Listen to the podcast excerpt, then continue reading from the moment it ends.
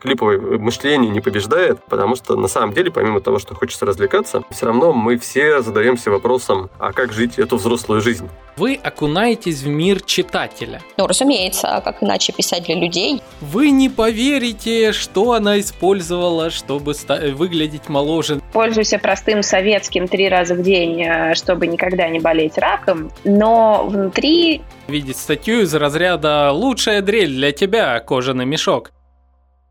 Вы слушаете третий сезон подкаста «Маркетинг и реальность» аудиобиблиотеку знаний и опыта экспертов из сфер маркетинга, брендинга и пиара. Третий год подряд мы изучаем основы, правила, инструменты трансформации потребительского поведения. И на пути к сердцам наших целевых аудиторий с вами, как всегда, я, бренд-стратег Александр Диченко. А также Анастасия Диченко, редактор и информационный голос подкаста. Не забывайте проверять описание каждого выпуска, ведь там могут быть подарки от наших партнеров. В очередной раз благодарим вас за ваш ваши лайки и звездочки в плеерах, комментарии, репосты и донаты и приглашаем в новый выпуск подкаста.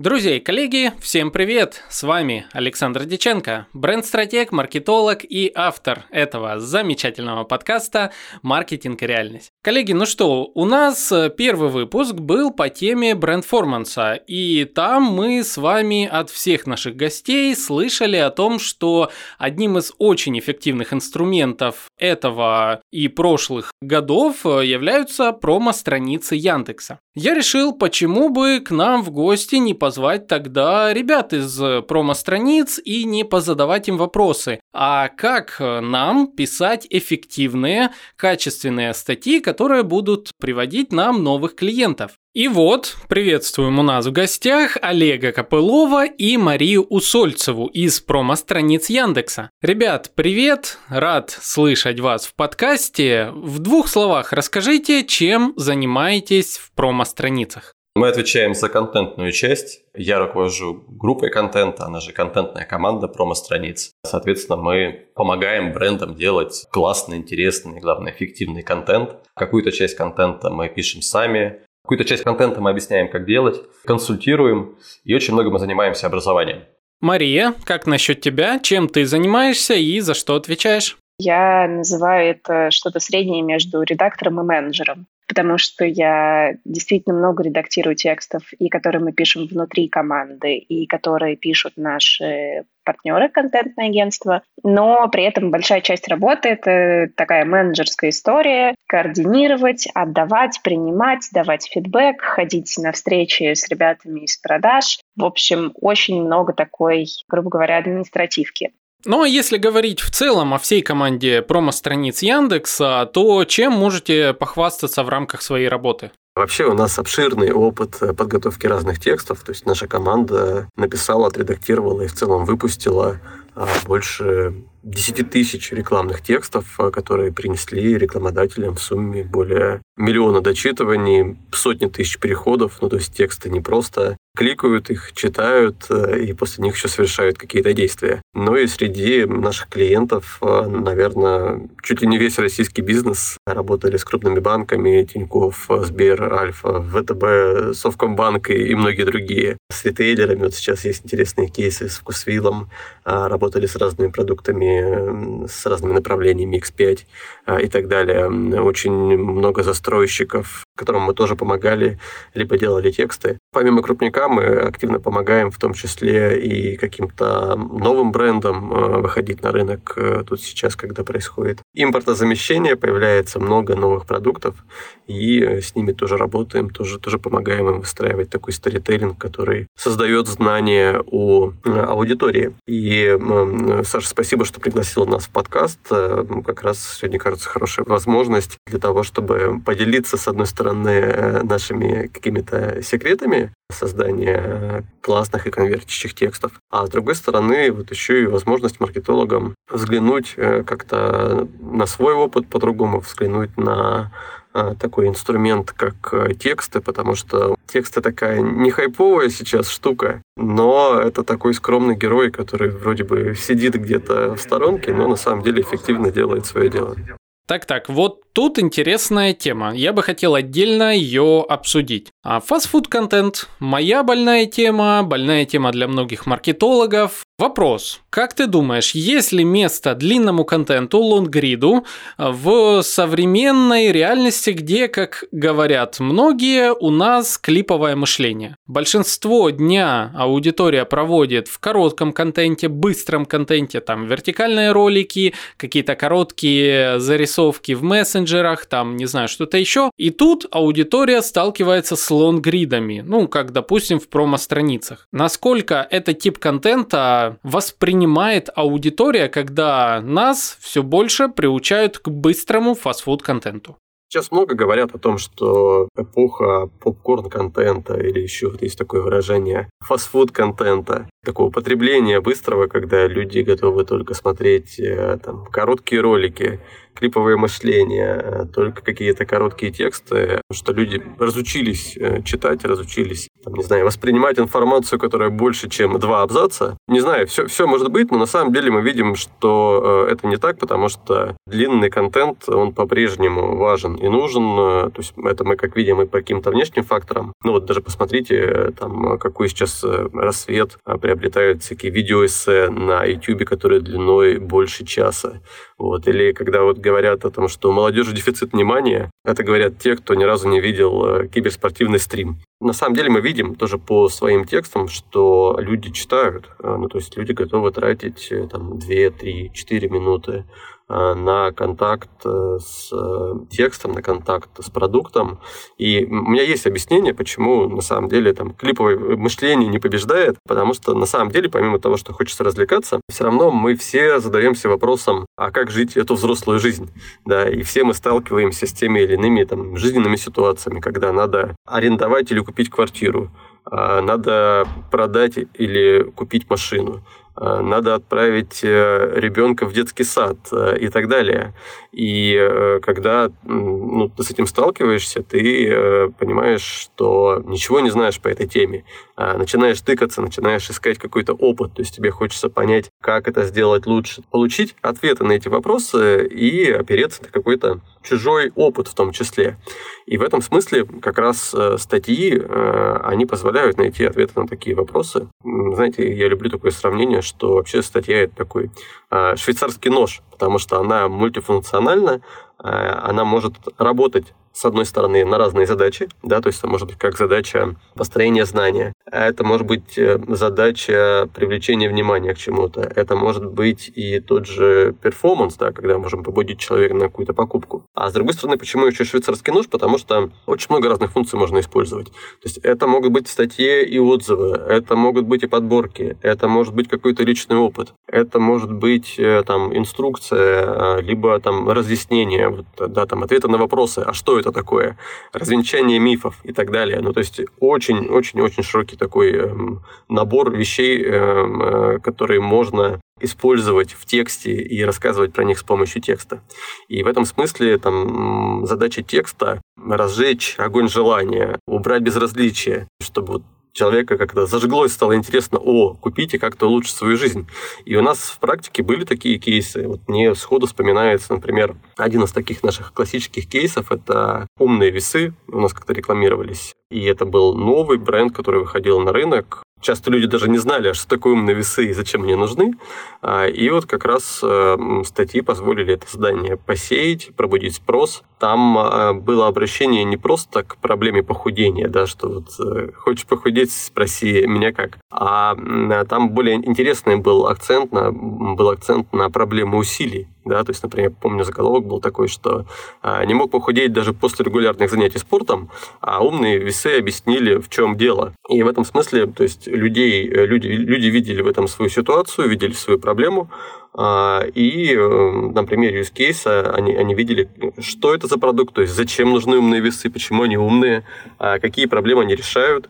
И эм, мы видели там очень хороший рост продаж после этой рекламной кампании. И более того, там многие э, мои коллеги, они после этого взяли и купили вот такие э, умные весы для себя и долго ими пользовались на каких этапах э, взаимодействия с клиентом чаще лучше всего использовать именно длинный контент? Ну, наверное, на любых. Э, давайте так пойдем, что обычно уже э, там тот же перформанс-маркетинг используется, когда человека уже, наверное, сформировано желание купить, часто даже уже сформировано понимание, что какой марки, какой модели он хочет купить. И в этом смысле ему там действительно такая реклама помогает. Мы же работаем повыше, помогаем еще на том этапе, где вот это желание может быть не оно, скорее всего, есть, но оно еще не сформировано. Там, где уже желание есть, но еще пока непонятно, как выбрать, что выбрать, нет того самого потребительского опыта. Вообще, я очень люблю, давайте тогда вот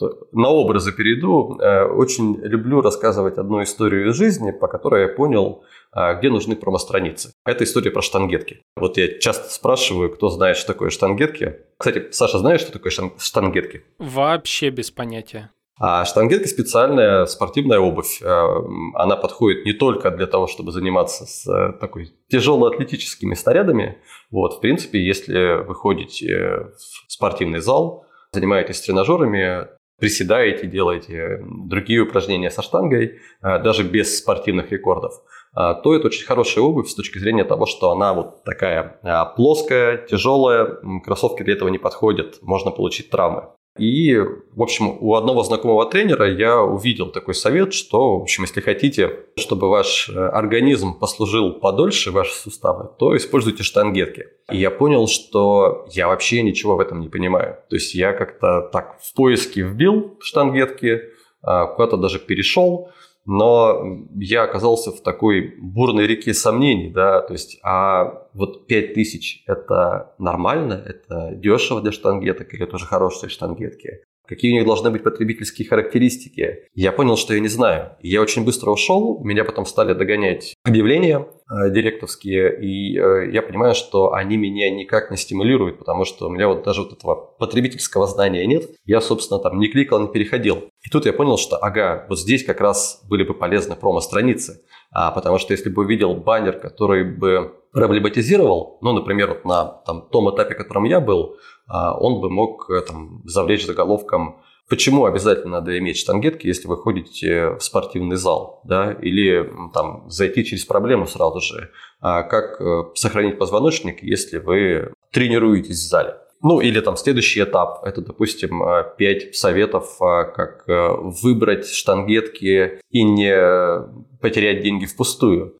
Соответственно, если бы я такой заголовок увидел, он бы меня проблематизировал, затриггерил. Я бы перешел, прочитал как раз статью в промо-страницах, которая, с одной стороны, рассказывает о каких-то полезных свойствах, да, то есть как раз дает потребительский опыт, на что можно обратить внимание при выборе штангеток, как их использовать и так далее.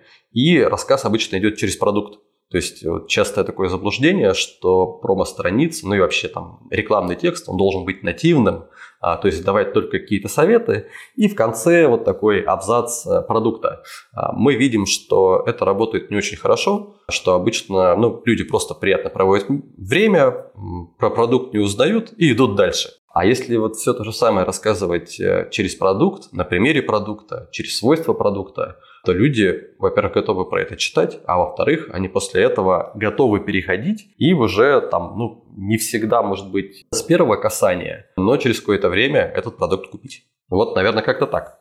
А знаешь, я тут даже добавлю свое э, собственное наблюдение. Я одно время работал э, с нишей кухонь, кухонь под ключ, и засилие прям целое в этой нише квизов. То есть сайтов, на которые ты заходишь и тебе сразу просят пройди тест и получи там кухню мечты, там неважно. Проблема Люди, заходя на сайты разных компаний, которые занимаются производством кухонь, они не находили там часто достаточной аргументации, почему стоит купить э, кухню под ключ, а не сборную готовую кухню там по гораздо ниже цене. Соответственно, их догоняли потом эти самые квизы, которые точно так же не давали информацию. И это было повсеместно в нише. Это не важно, там, Дальний Восток, где я работал, или Москва, или Питер, или большая часть России всей. Очень часто, как минимум в этой нише, лично я наблюдал вот такую проблему, недостаток информации о том, как вообще, из каких частей собирается кухня и так далее.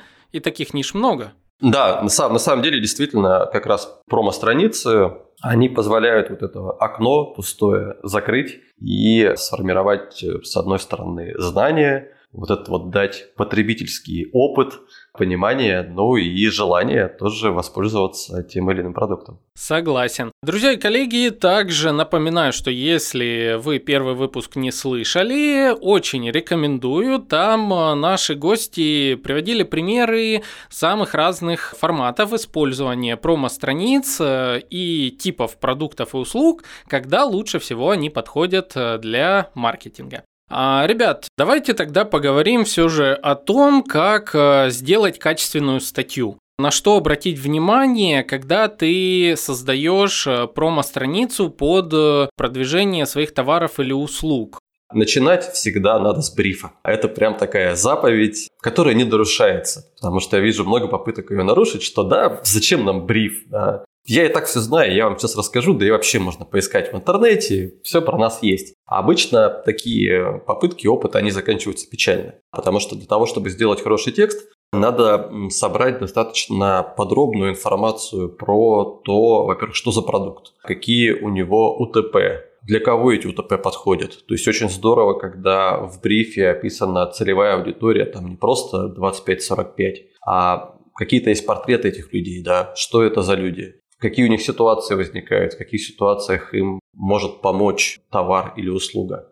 Что еще у нас, Маш, есть в брифе такого важного, на что обращаем внимание, когда делаем текст? Часто в брифе забывают вставить посадочную страницу. Вот это очень больно, потому что вот даже когда бриф хорошо заполнен, смотришь, все хорошо, все прекрасно, в принципе, можно начинать работать, а смотришь, а посадочной нет.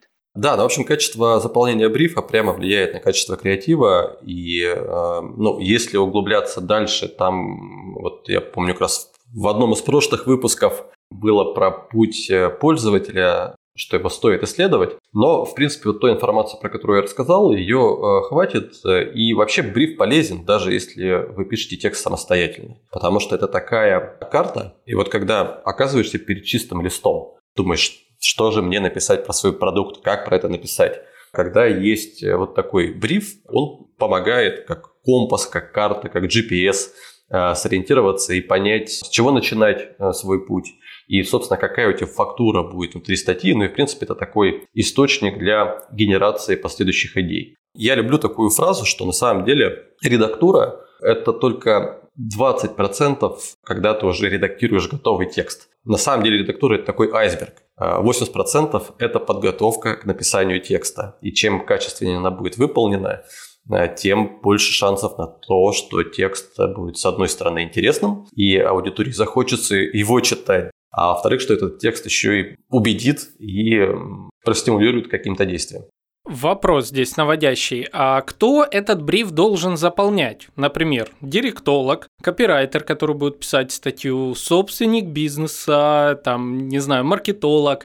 А кто конкретно больше должен вложиться в это дело? Ну, явно не копирайтер. Бриф – история про то, что человеку заполняющему нужно поделиться знанием о продукте, достаточно большим. И это все-таки задача, кажется, для маркетолога. Я здесь могу привести даже пример. Мы в промо-страницах тестировали и запускали тексты про неожиданно промо-страницы. И мы внутри заполняли бриф и просили наших коллег из маркетинга его заполнить, описать в нем все про продукт, несмотря на то, что мы его хорошо очень знаем, мы с ним работаем каждый день, мы пришли и сказали, ребят, заполните, пожалуйста, бриф. И это помогает, это выстраивает сразу тебе очень четкую картинку, что делать. У тебя вся информация в одном месте.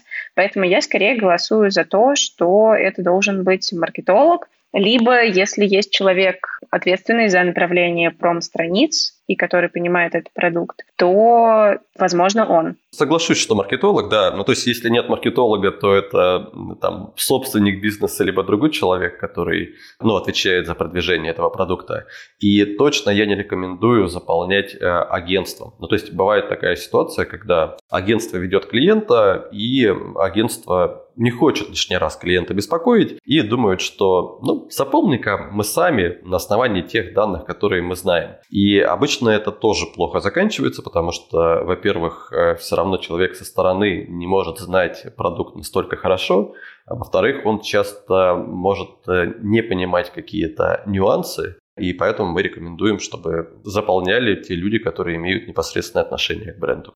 Отлично. Так, ну, бриф мы заполнили, допустим, там все идеально, теперь мы понимаем, что у нас за продукт-услуга, куда мы ведем свою аудиторию и для кого мы, соответственно, это показываем. Что дальше? У меня, допустим, возникают вопросы. Это должен быть лонгрид, на какой размер, насколько большая статья, что я вынесу в заголовок, э, что будет в середине, то есть вот э, что дальше после брифа, как создать максимально конверсионную редакционную статью, скажем так. Вот сейчас как раз Маша расскажет, а перед этим я еще скажу, что перед тем, как писать, и после заполнения брифа, надо понять, а чего вы ждете. А, ну, то есть, какая цель, какое ожидание вот статьи. Потому что бывает так, что хочется всего и сразу же. Такого не бывает. То есть, как правило, все равно должна быть, должно быть ожидание. А, либо мы хотим а, нарастить охват, охватить максимально широкую аудиторию, либо мы хотим а, максимум дочитываний, чтобы про наш продукт прочитали, но там, а, на данном этапе нам не важно, а, будут с него конверсии или нет.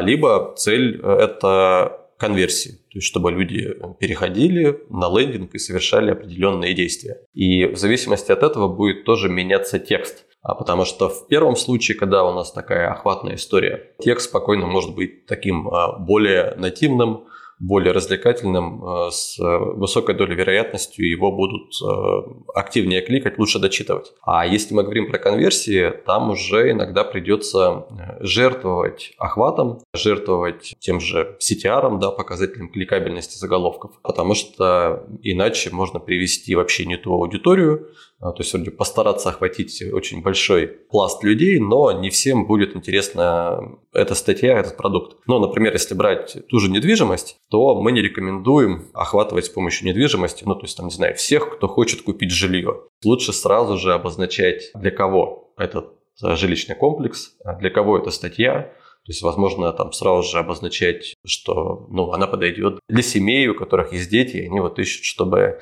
а, была хорошая экология и хорошая школа рядом. И а, получается, что здесь аудитория будет меньше, но мы сразу же приведем аудиторию нужную, которая будет больше стимула а, дочитать текст до конца, и, соответственно, у этой аудитории тоже будет больше стимула дальше идти Плюс такой аудитории, она будет подготовленная, прогретая, ей тоже не надо будет объяснять какие-то азы. То есть можно, в принципе, сразу же без э, лишних нативных заходов а, приступать э, к рассказу про там, продукт, его свойства и то, как эти свойства помогут э, человеку в его жизненной ситуации. Вот. А теперь уже можем переходить к тому, как делать текст. Как делать тексты? Вот у нас есть бриф. Бриф хорошо заполненный, какие-то вопросы, если были дополнительные, мы уточнили. Ну, что дальше? Дальше мы идем и пишем заходы, которые предлагаем клиенту. Заходы – это такая терминология внутренняя наша, которую мы используем. Ну, проще говоря, это примерные темы текстов, которые мы предлагаем клиенту. Обычно с запасом, ну, то есть если к нам приходит клиент на, скажем, три текста, мы предлагаем ему штук 5-6 заходов, чтобы у него был выбор. И в этих заходах мы предлагаем ему, что мы можем написать, например, use case, который будет строиться там по такой-то схеме, с такой-то героиней, с такой-то историей, и таким-то образом мы интегрируем продукт. Мы можем написать более продуктовую общую статью, рассказать про продукт в целом. Мы можем предложить ему еще, скажем, там формат мифов, причин и какую-нибудь подборку, например. В заходах мы даем примерное название темы. Часто люди начинают думать, что это сразу заголовок. Нет, это не сразу заголовок, это действительно примерное звучание темы. Заголовки мы предлагаем уже в тексте, несколько вариантов, которые все можно тестировать. И прописываем примерную структуру текста, какие будут разделы, каким образом мы интегрируем продукт. И все это предлагаем клиенту. Говорим, смотри, у нас есть несколько вариантов, исходя из того, что вы указываете в брифе. Вот они. Вы можете оставить какие-то комментарии, мы их обсудим, и вы выбираете заходы. И после того, как заходы согласованы, все поняли, как будет выглядеть в целом текст, мы начинаем эти тексты писать. Если суммировать, заходы — это инструмент, который помогает нам показать клиенту, каким примерно будет его текст, чтобы он понимал, что будет внутри, все ли корректно. Потому что иногда, когда мы предлагаем заходы, клиент дополняет, что «О, вот этот заход классный, и важно еще уточнить вот этот момент». И мы его добавляем отдельным разделом, например. Так что это такой документ, который мы фактически заключаем с рекламодателем. Это, конечно, немножко звучит too much, Это, не, конечно, не документ. Это такое соглашение, что мы друг друга поняли, услышали и будем работать по этим темам. Потому что когда-то давно мы не везде согласовывали заходы. Такое было на заре нашей работы, и это выливается часто в неприятные ситуации, когда оказывается, что клиент ждал одно, а мы поняли по-другому. И в итоге текст приходится переписывать, либо начинается какое-то долгое обсуждение, как его корректировать, чтобы не переписывать. Поэтому очень простой совет по итогу этого. Всегда надо согласовывать заходы, потому что это подстраховка от того, чтобы не было недопонимания. Давайте пробежимся еще раз. Сперва мы делаем бриф, потом мы создаем заходы, то есть темы для наших статей, и потом, соответственно, пишем уже сами тексты. Мне интересно стало, что мы как-то так вот разделили наши статьи на два типа. Охватные и конверсионные. А вот я хочу немножко сюда углубиться в эту степь. Допустим, возьмем какой-то продукт, ну пускай те же кухни будут, опять вот э, кухни под ключ, э, просто мне как-то проще, мебель под ключ вообще. У нас есть охватные статьи, которые будут рассказывать о том, допустим, из каких-то материалов состоят э, разные кухни, там экологичность, там долговечность, там что-то еще. Вот мы таких сделали 5 охватных статей. И мы сделали несколько конверсионных статей формата, вот у нас акция сейчас в нашем салоне, в нашей фабрике, там переходи, тоже статья, рассказывающая о том, что вот мы все делаем и так далее. По вашим наблюдениям, одному условному пользователю, в какой последовательности и сколько раз мы можем показать какие типы статей. То есть, допустим, один раз мы ему показываем одну охватную статью, потом ретаргетом на конверсионную статью, если он не совершил действие, либо мы ему можем подряд несколько показать. То есть, э, есть ли какая-то вот э, такая аналитика по тому, как лучше настраивать частоту взаимодействия наших статей э, с пользователями? Тут на самом деле хороший ты вопрос задал, потому что вот если бы ты был сейчас заказчиком, который пришел за текстами, я бы поправил тебя с точки зрения того, что... Ну, первое, я бы так не делил жестко, что вот есть охватные конверсионные, скорее там маятник э, такой нативно-продуктовый, э, что чем больше в сторону охвата, тем более нативные тексты, чем больше в сторону конверсии, тем более продуктовые тексты. И вот как раз то, что ты перечислил, там из чего состоят кухни, какие материалы – это как раз такой продуктовый текст, который направлен на конверсии. А охватный текст, он будет скорее про то, ну не знаю, такая развлекательная тема. Вот смотрите, какие кухни у героев ваших любимых телесериалов. То есть там будет такая, в принципе, тема завлекательная, но, может быть, не самая интересная, но, в общем, такая развлекательная. Человек кликнет, почитает про эти кухни, и там будет упоминание э, вот нашего производителя. Ну и получается, что вроде бы как мы цели добились, потому что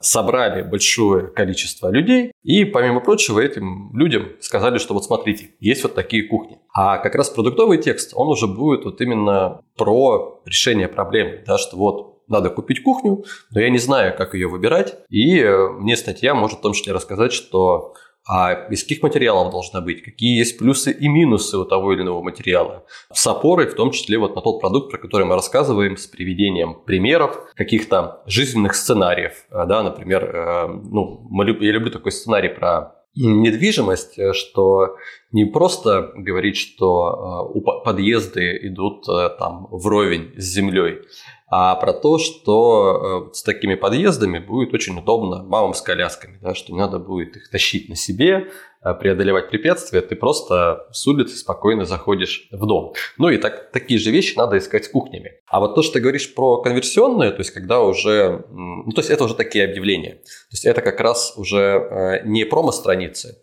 это уже история про традиционные перформансные объявления, которые можно найти в рекламной сети Яндекса, в Директе, и вот этой частью мы уже не занимаемся. То есть важно понимать, что статья – это точно, это не объявление. То есть мы всегда даже рассказываем, когда учим писать заголовки, что э, вот заголовок э, для традиционных форматов рекламной сети Яндекса, он такой чисто продуктовый с точки зрения того, что вот иди, купи кухни такие-то по такой цене. Или там с такой-то скидкой. А в нашем случае такие заголовки не подходят, то есть нам всегда надо проблематизировать. То есть где купить, как купить, как выбрать. И это вот как раз заголовки для таких вот продуктовых э, статей про товары или услуги. Друзья и коллеги, ну а сейчас я вас немножко удивлю, так как у нас в выпуске есть еще один гость. Это Анна Степанова, редактор промо-страниц Тинькофф Банка. Анну я позвал для того, чтобы мы на примере сложных банковских услуг э, разобрали, как правильно создавать хорошие вовлекающие конверсионные статьи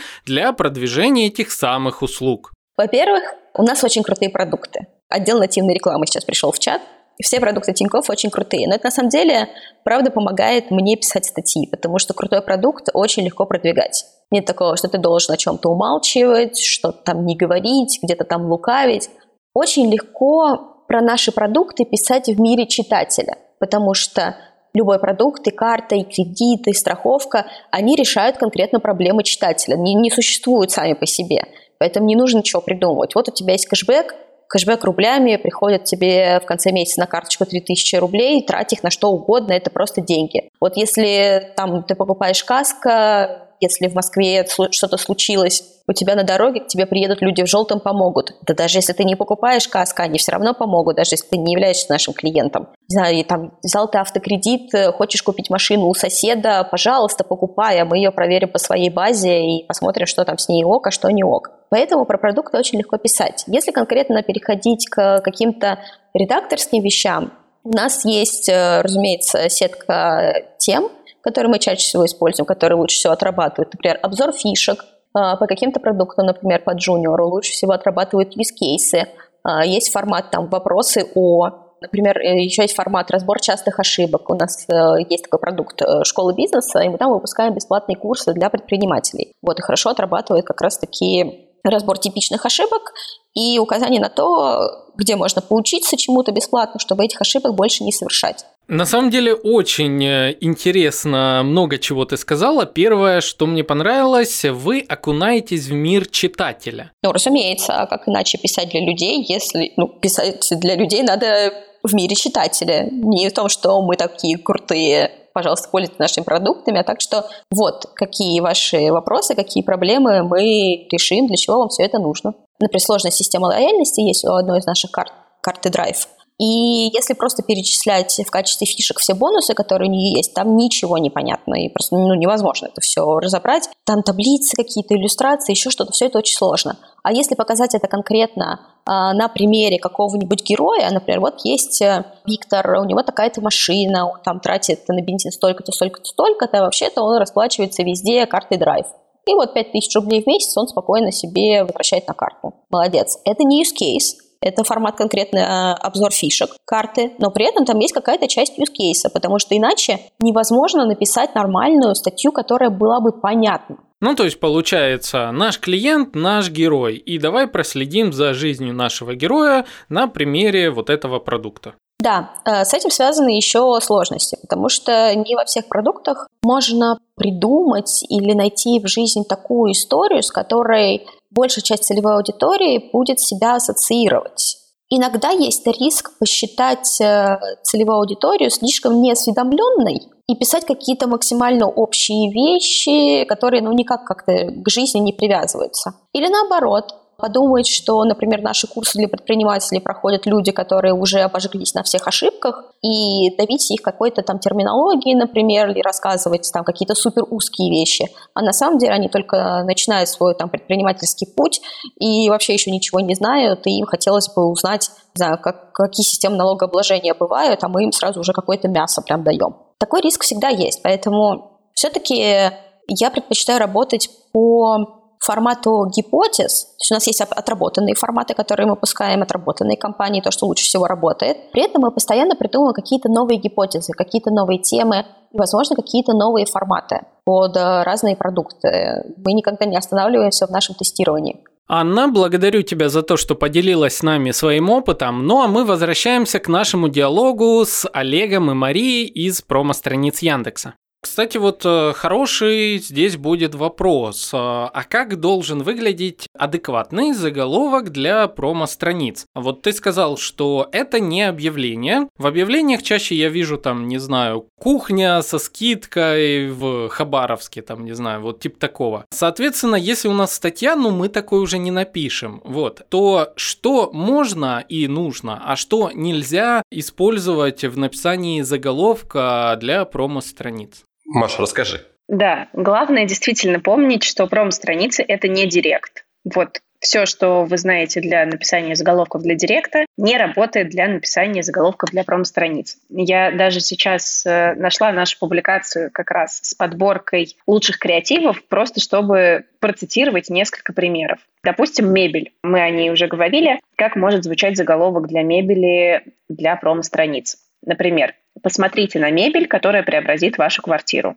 Это заголовок, похожий больше, ну, если сравнивать с директом, больше на что-то медийное. Это заголовок, который предлагает нам, во-первых, посмотреть, ну, то есть он нас призывает к какому-то действию, и, во-вторых, он про эмоции, потому что он рассказывает нам про мебель, которая работает на преображение квартиры. То есть это не просто кухня Мария со скидкой 25%. Это мебель, которая преобразит вашу квартиру. Это две супер разные плоскости. Одна про то, что нам нужно просто донести какую-то четкую информацию, другая про то, что нам нужно донести эту информацию и заинтересовать ей, привлечь человека в текст. То есть заголовком мы продаем фактически текст, чтение его. Да, у нас есть такая формула, что э, заголовок в директе продает товар, а заголовок в промо-страницах продает чтение статьи. А уже, собственно, статья рекламирует товар. Да, и в процессе можем еще добавлять, что лид в тексте продает нам дальнейшее чтение текста.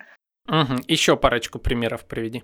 Могут быть подборки. И подборки работают для разных продуктов, в том числе для банковских. И у нас был заголовок для текста Газпромбанка к Новому году, который звучал следующим образом. Как накопить на мечту в Новом году? Пять реальных историй. Текст, который рекламировал накопительный счет и рассказывал несколько историй разных людей, которые с помощью накопительного счета копили деньги на какую-то свою мечту в Новом году. Начали копить и планируют ее осуществить. То есть у нас есть и интеграция продукта, и есть э, вот эта история. Как еще может звучать заголовок? Заголовок может обращаться к какой-то очень понятной потребности. Например, как получить крупную сумму денег, не выходя из дома. Мы нажимаем на этот заголовок и попадаем в текст про кредит, где нам рассказывают, как э, правильно оформить кредит. Или это могут быть э, заголовки в формате use cases, то есть рассказов от первого лица.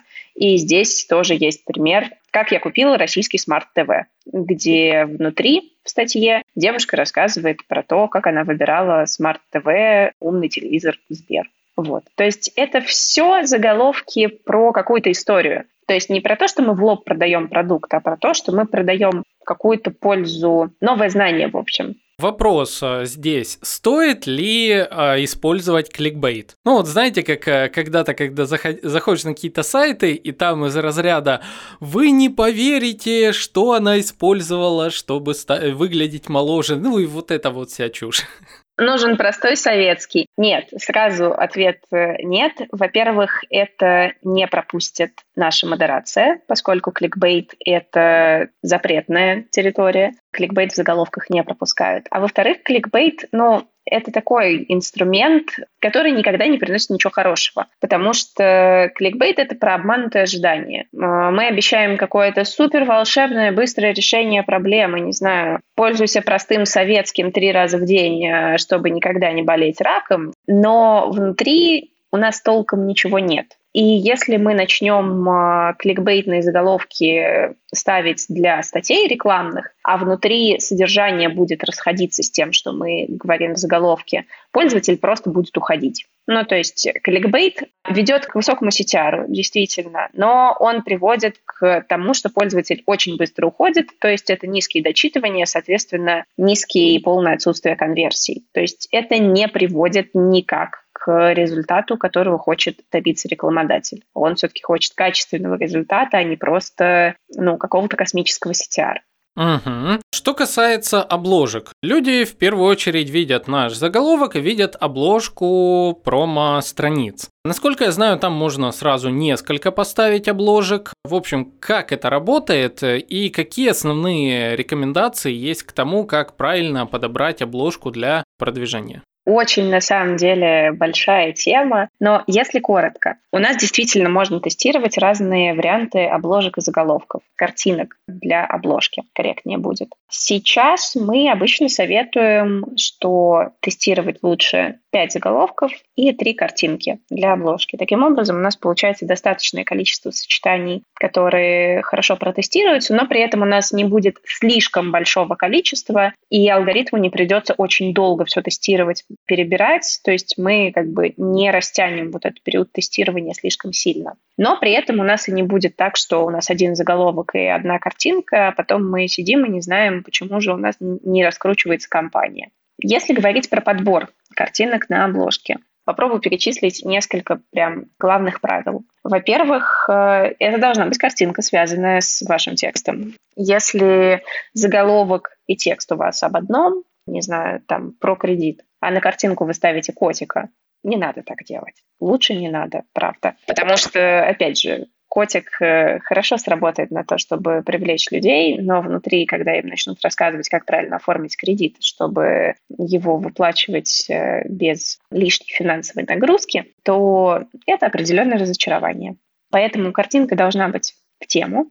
Лучше, когда у нас э, нет мелких объектов, потому что все-таки карточка не такая большая, она занимает не так много пространства. И чем больше мелких объектов, тем в большую кашу превращается изображение. Поэтому лучше, когда это какой-то один четкий объект, человек, и он ну, находится по центру, да, ну, то есть от, отцентрированное, потому что в чем еще плюс центрирования? То, что все обычно, то, что находится по центру, нормально встает при кадрировании. Поэтому соответствует теме, меньше мелких объектов, главный объект лучше по центру. Ну и в целом это изображения качественные, яркие, не расплывающиеся, не пикселящиеся и соответствующие техническим требованиям. У нас есть они прописанные по размерам, какого лучше размера подбирать изображение, чтобы оно прошло и встало на карточку. Это, наверное, главное. Я еще добавлю, что как раз возможность протестировать разные сочетания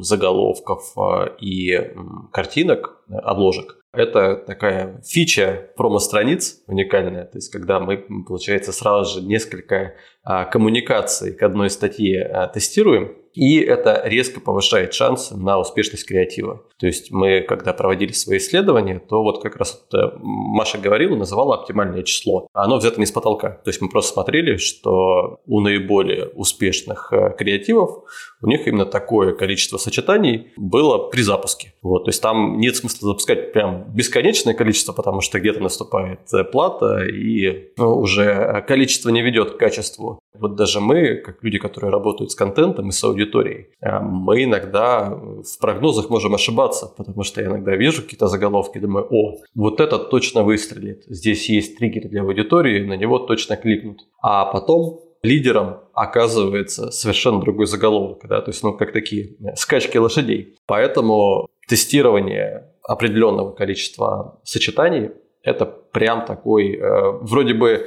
кажется, что не главный прием, но он не главный, но очень-очень полезный. Часто, например, клиенты, которые много работают с медийным продвижением, со спецпроектами, начинают выбирать один какой-то идеальный заголовок, и мы говорим, так не обязательно, возьми все. Мы же на то э, и промо-страницы, и мы поэтому и предлагаем несколько вариантов заголовков. Вот эта возможность не выбирать, она некоторых, конечно, немножко смущает, э, как это не выбирать, но она действительно очень классная. Можно сразу несколько гипотез проверить, и основываясь потом на результатах, какие заголовки отработали лучше, какие заголовки отработали хуже, строить экспертизу дальше, масштабировать эти заголовки на другие тексты, на новые размещения и таким образом подбирать себе базу удачных заголовков, удачных приемов, которые работают для продукта.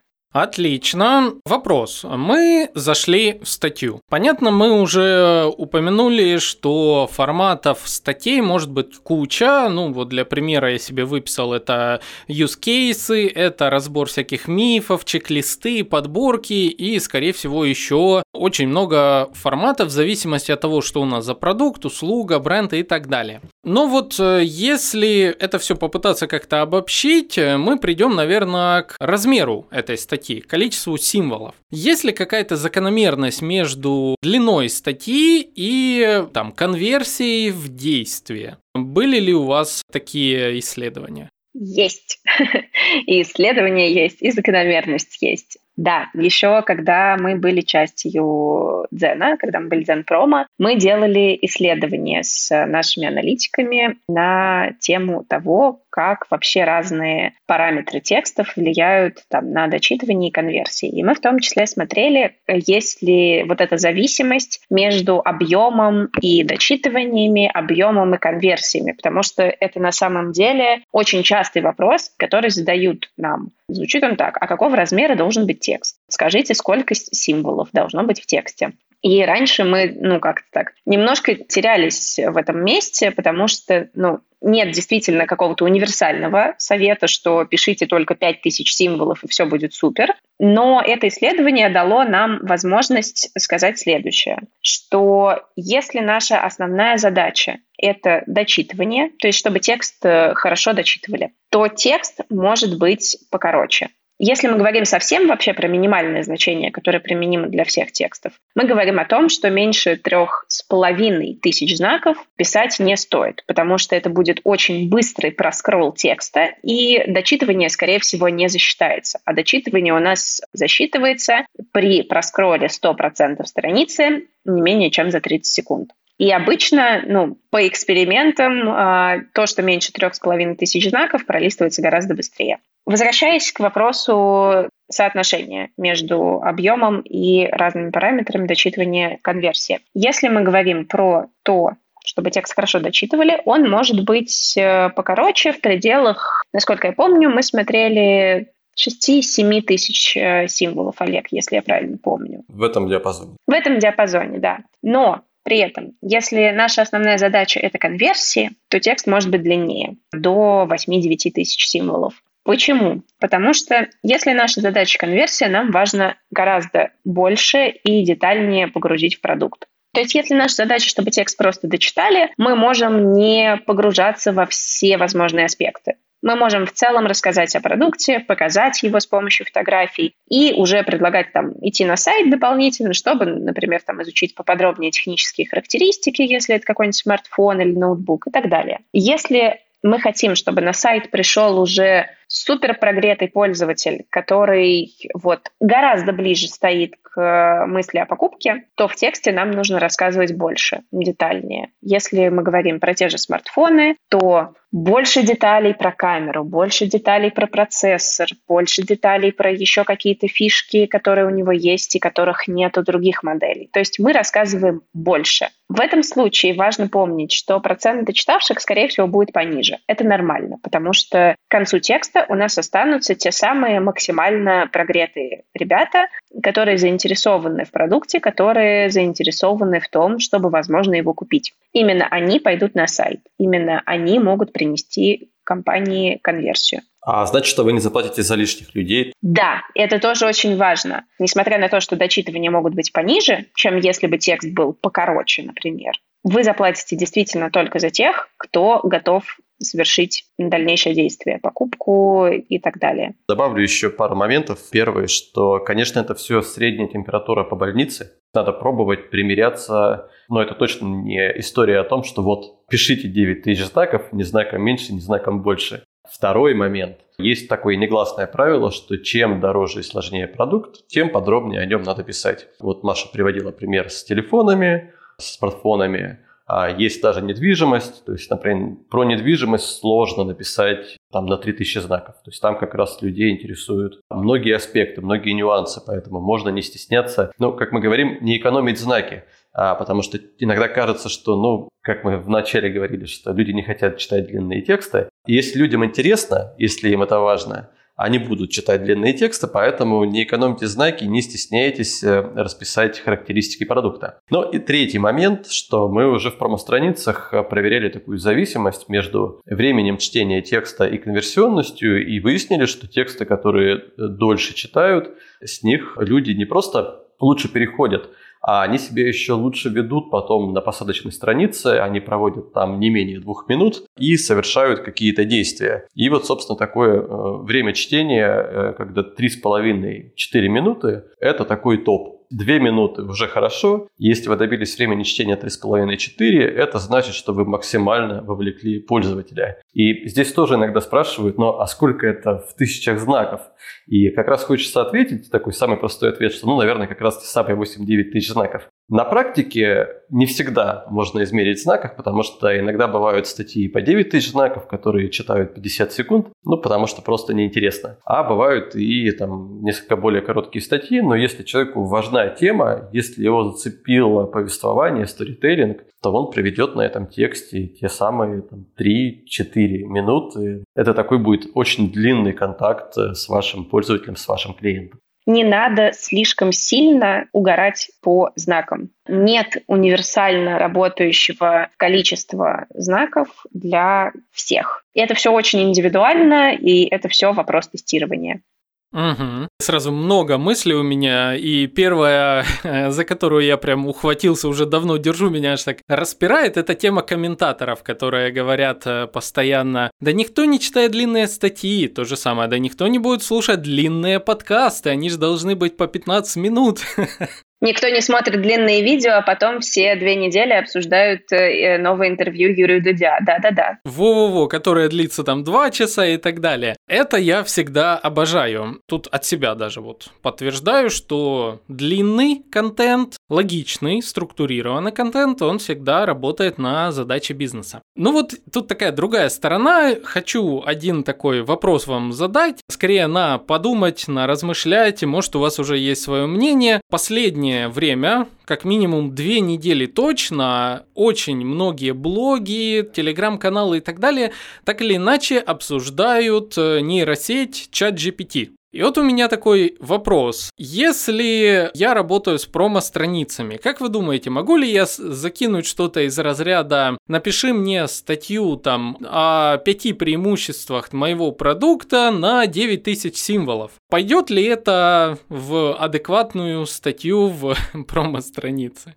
А, мы на самом деле проверили и примерно такой запрос и сделали. Но, то есть мы действительно решили, как, как говорится, если не можешь сопротивляться переменам, то возглавь их. И мы решили вот взять под, под опеку искусственный интеллект и решили провести эксперимент. То есть, а может ли он написать действительно адекватную рекламную публикацию для промо-страниц, причем публикацию, которая, с одной стороны, такая вовлекающая, с другой стороны, ну, в хорошем смысле продающая. И мы попробовали, как раз прогнали э, чат GPT через разные этапы создания статьи. То есть сначала мы попросили придумать темы. То есть мы взяли реальный бриф про шуруповерты, загрузили УТП, сказали, что вот должно быть в теме, чего мы ждем, и нам предложил искусственный интеллект э, несколько вариантов тем, а одна, кстати, была неплохая. Там был такой обзор э, шуруповерта. И она даже пересекалась э, с тем, что мы предлагали.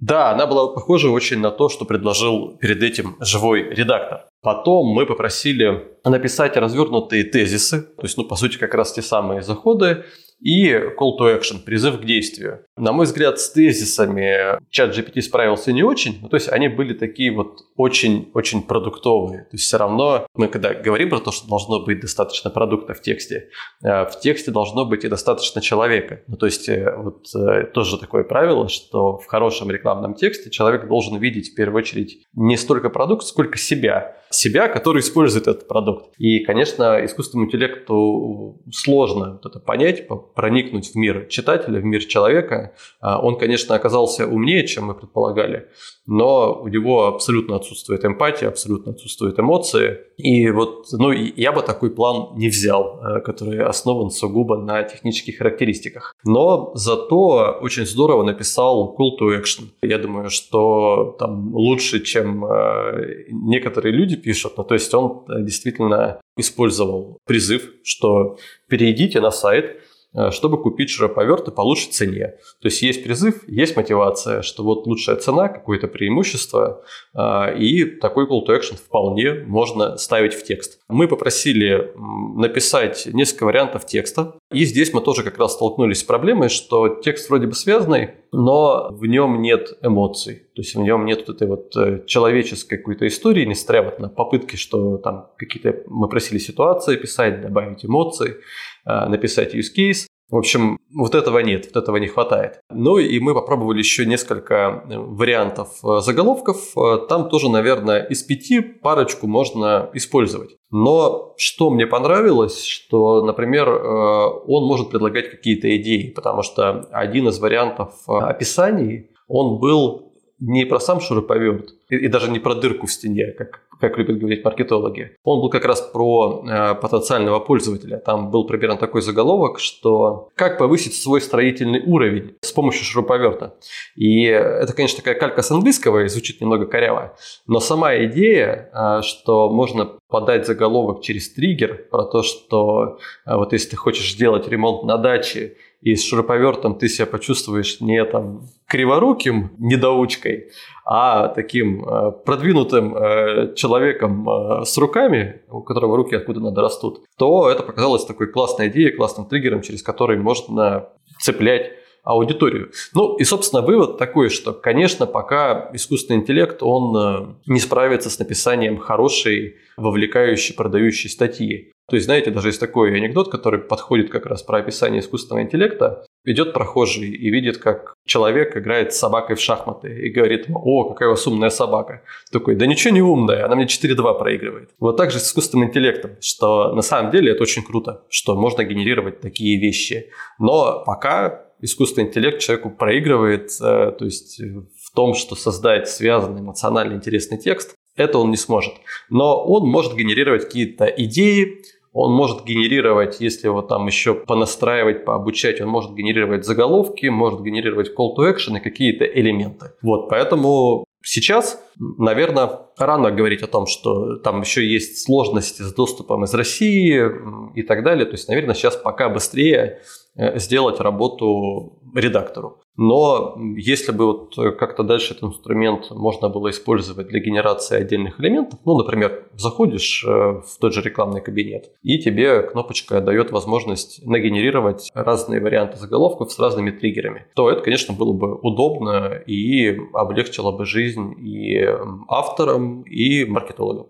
Полностью согласен. Э, не хочется, конечно, видеть статью из разряда «Лучшая дрель для тебя, кожаный мешок». Ну, посмотрим, что будет в дальнейшем, насколько облегчит нам жизнь этот инструмент, потому что сейчас, конечно, написать статью на 9 тысяч, к примеру, символов э, непростая задача. Об этом как-никак э, скажет всегда наш любимый редактор Анастасия Диченко, которая регулярно пишет нам офигительные статьи на очень много знаков знаков. Так, ребят, ну тогда вопрос такой напоследок возникает. Если все еще нейросети не могут все делать за нас по щелчку пальцев, и кнопки «сделать хорошо» пока как таковой не существует, где бы вы рекомендовали учиться писать хорошие статьи для промо-страниц? у нас. Приходите к нам, мы э, говорили о том, что мы много занимаемся образованием, и у нас было в свое время три потока школы авторов, где мы в течение месяца обучали написанию так раз таких длинных, э, вовлекающих, продающих э, статей. И в этом году мы решили возобновить эту историю. То есть сейчас будет для вас, для вашего подкаста эксклюзив. И мы впервые публично скажем, что мы весной снова запустим школу. Это будет на этот раз, наверное, школа не столько авторов, сколько школа контент-маркетинга, но с упором именно на первую часть э, этого термина, с упором на контент. То есть контент-маркетинг через контент, то есть через то, как э, создавать такой контент, э, какие вот есть работающие элементы, какие есть приемы, Мы в этот раз решили делать курс э, текстовый, то есть в прошлый раз он был в формате видео на YouTube, а тут мы подумали, ну если мы учим работать с текстом, так, наверное, надо учить как раз на примере текстов и на примере в том числе, то есть подавать информацию через промо-страницы и форматы промо-страниц. Поэтому кажется, что э, будет очень интересная штука, основанная на нашем опыте, то есть это не просто теория, а мы будем вот какую-то показывать такую изнанку того, что стоит за написанием работающих текстов, что стоит за этой экспертизой. И я думаю, что следите за анонсами. Где-то уже в конце февраля, начале марта мы сообщим больше подробностей, дадим уже какие-то конкретные анонсы. Ну и, конечно, участвуйте. Это ну, такая уникальная образовательная история, которая очень сильно прокачивает людей в маркетинге, контент-маркетинге и контенте.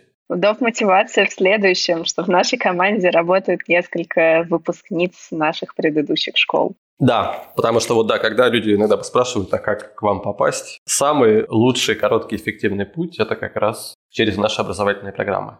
Шикарно. Ну, во-первых, я люблю, когда анонсы делают у нас в подкасте чего-то впервые. А во-вторых, друзья, ну что, отличная возможность для того, чтобы не только прокачать свои навыки в написании классных текстов, так еще и попасть на работу в промо-странице Яндекса. Ой, а, а мы можем сказать, где следить-то? Вот э, раз мы здесь воспользуемся случаем, что у нас есть свой э, телеграм-канал такой, он немножко неофициальный, но это и хорошо. Называется э, «Неопознанный барсук оставил 182 комментария». Но я думаю, что все, кто работал с Google Доком и видел э, комментарии вот, заказчиков, редакторов и так далее, поймут, откликнется это название. Вот, и мы как раз в этом канале делимся своими наблюдениями, лайфхаками, историями про контент. И там же мы будем вот разместим э, анонсы о нашей будущей школе и будем там э, рассказывать, что нужно сделать для того, чтобы в нее попасть. О, ссылочка, друзья, будет в описании этого выпуска. Обязательно переходите. Я тоже подпишусь, буду следить за анонсами. Мне интересно, особенно когда такое название интересное. Ну что, коллеги, друзья, нашим гостям, нам нужны теперь ваши лайки, обязательно. Нужны комментарии и самое-самое важное это репост вашим коллегам, которые точно так же, возможно, будут уже завтра запускать промо-страницы Яндекса и которые думают, как сделать классные продающие заголовки, статьи и вообще больше продавать. Так что репосты коллегам обязательно. А Маша, Олег, вам огромная благодарность за то, что пришли к нам в подкаст поделиться своей экспертизой. Напоследок от каждого из вас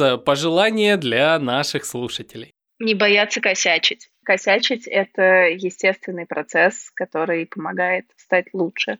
А я посоветую не бояться перемен, потому что перемены происходят постоянно, наверное, вообще в целом. Мы сейчас вошли в такое состояние какой-то ускоренной турбулентности, и вот по многим каким-то там прогнозам, мнениям я вижу, что мы как-то подсознательно ждем, что вот э, как-то все очень быстро э, устаканится, и вот мы будем как-то жить какой-то жизнью, которой жили когда-то. Вот. Кажется, что там э, какие бы вещи ни происходили, все равно будет будет какая-то повышенная скорость разных изменений, и, наверное, к этому состоянию надо привыкнуть. И при этом в этом состоянии тоже искать какую-то опору, э, стабильность, чтобы можно было двигаться дальше. Вот, вот наверное, для нас э, как раз э, те же самые тексты и вот подходы к тому, что как пишутся классные, интересные тексты, они, с одной стороны, стабильны, с другой стороны, вот видите, да, происходит там, появляется искусственный интеллект, да, проявляются какие-то тенденции. И они, конечно, меняются, но в целом база какой-то остается постоянной, и это вот как раз помогает лучше адаптироваться к тем вещам, которые сейчас происходят э, вокруг нас.